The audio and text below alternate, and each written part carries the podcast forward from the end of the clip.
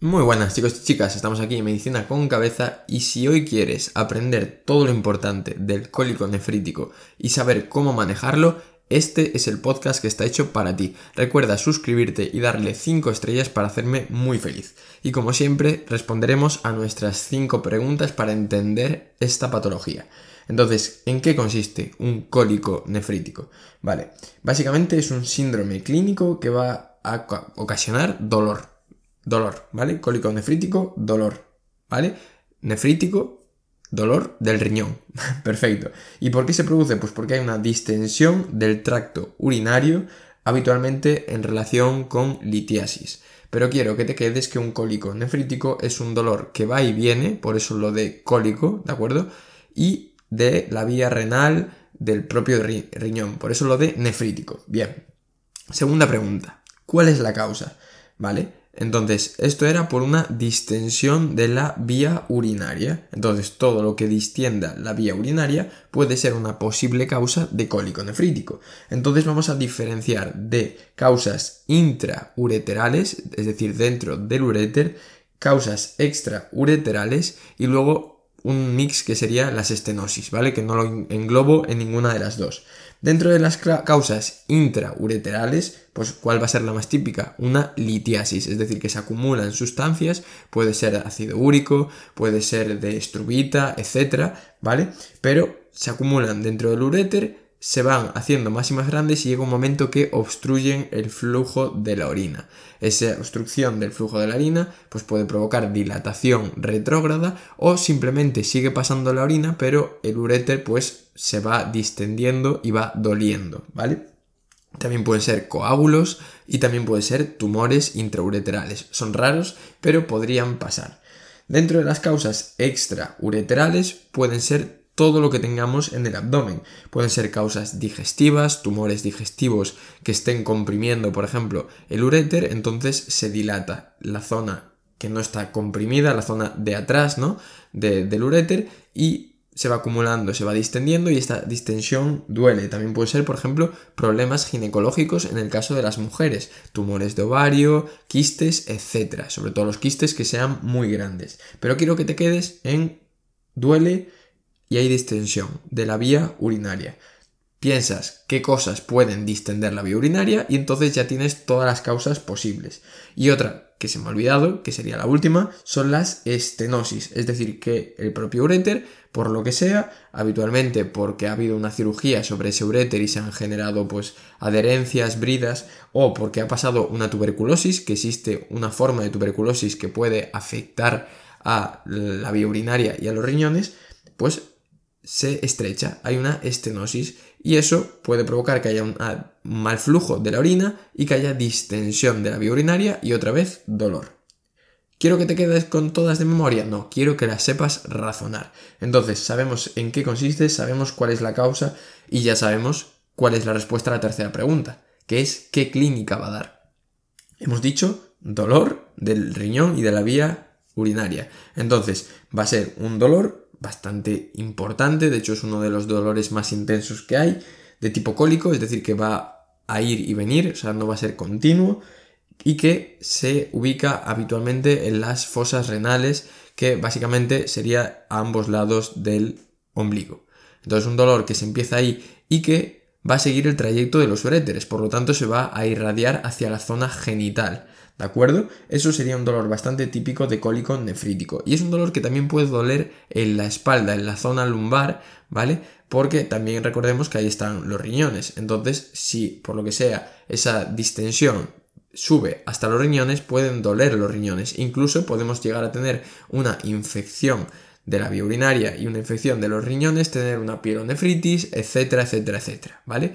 Todo se puede ir razonando. Y a mayores vamos a tener mucha sintomatología vegetativa. ¿Con esto que me refiero? Sudoración, náuseas, vómitos, malestar, es decir, tenemos dolor y tenemos una clínica que acompaña al dolor. Bien, hasta aquí ya sabemos lo, lo básico del cólico nefrítico. Ahora vamos al diagnóstico y el tratamiento. Entonces, el diagnóstico, lo primero, la historia clínica y la exploración.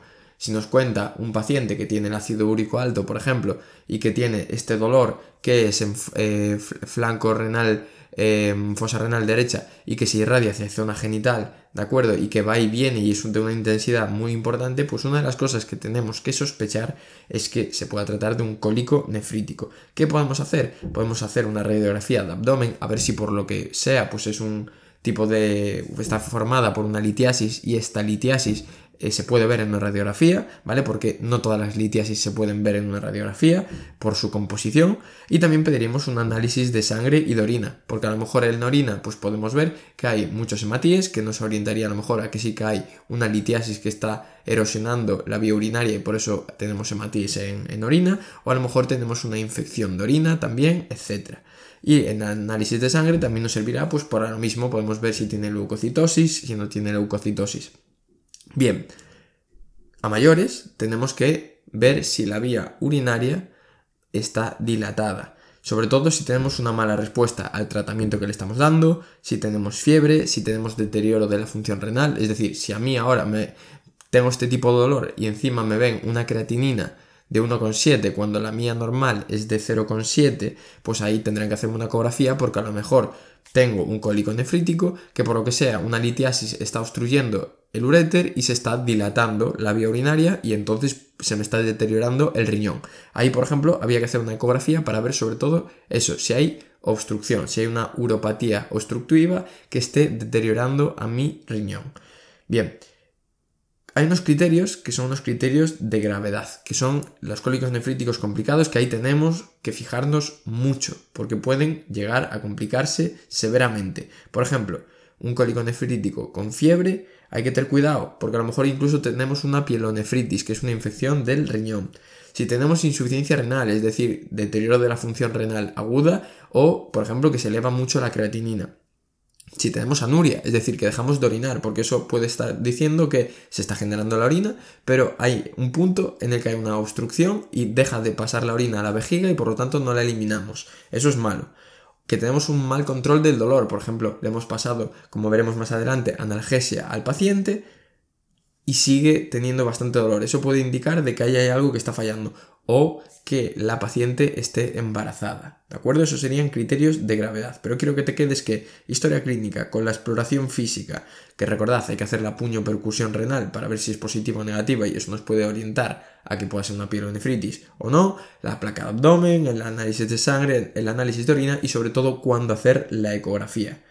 Y una cosa, en el abdomen hay muchas estructuras, por lo tanto, no solo pienses en el cólico nefrítico, descarta las otras opciones. Por ejemplo, si es un eh, cólico nefrítico derecho, también tenemos que fijarnos si tiene signo de Bloomberg o no, porque puede ser una apendicitis, o si tiene un signo de Murphy positivo o no, porque puede estar afectada la vesícula y que sea una colecistitis, ¿de acuerdo? Incluso que tenga aneurismas de aorta. Hay que estar siempre pendientes de todo el diagnóstico diferencial posible.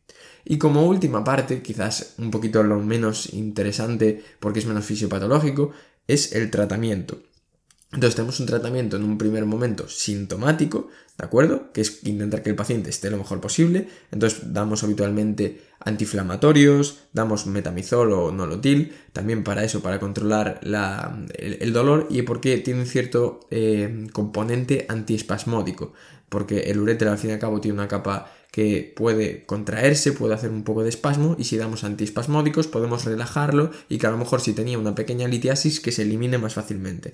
Y si no, incluso podemos pasar a fármacos opioides, que aquí se utiliza mucho, por ejemplo, la petidina, en caso de que el dolor sea bastante importante.